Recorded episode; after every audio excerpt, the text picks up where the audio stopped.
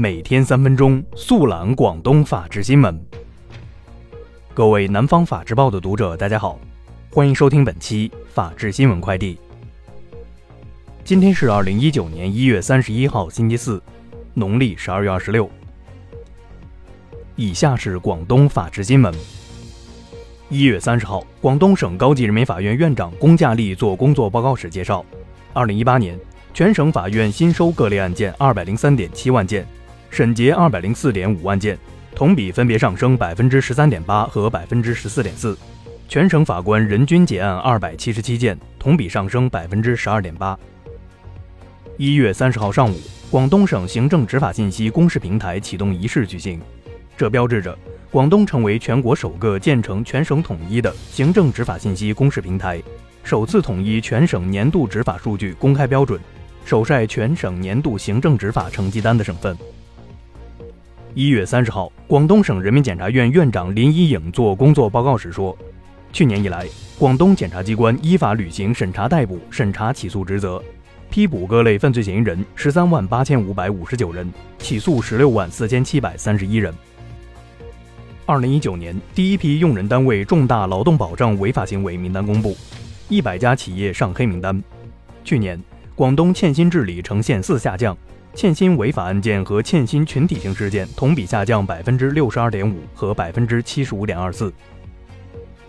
一月三十一号，佛山市公安局公开缉捕六名涉黑恶犯罪在逃人员，并呼吁社会各界和广大人民群众提供有关线索，同时积极检举揭发涉黑涉恶违法犯罪活动，最高悬赏十万。以下是全国法制新闻。一月三十号，公安部通报我国道路交通安全整体形势和交通安全风险隐患排查情况，并曝光事故多发路段。据通报，二零一八年十大事故多发路段共发生交通事故三百七十三起，致一百四十九人死亡。此外，去年全国共有一万七千两百六十四人被终生禁驾。一月三十号，最高检在依法整治非法集资犯罪、帮助人民群众守好钱袋子新闻发布会上表示。P2P 网络借贷平台设立资金池、发放贷款均不合法。一月三十一号凌晨三时零八分许，黑龙江东宁市一旅店发生爆炸，致两死两伤，犯罪嫌疑人已锁定，初查因感情纠纷引起。随后，警方发布悬赏公告，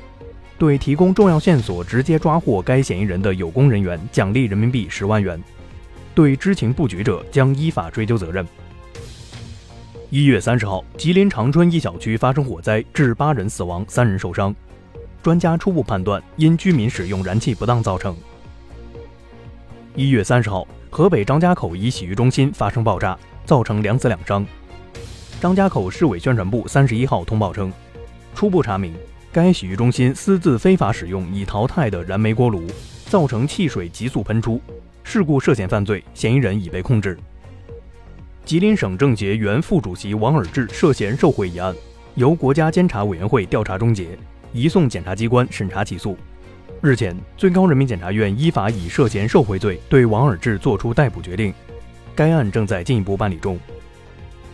曾经被多人拍到在上海地铁内吃凤爪，并将残渣随意丢弃的上海凤爪女，一月二十号被拍到出现在北京地铁内，并将沙琪玛残渣到处遗撒。目前。该女子因涉嫌扰乱公共交通秩序，被北京警方行政拘留。以上就是本期法治新闻快递的全部内容，感谢您的收听，我们下期节目再见。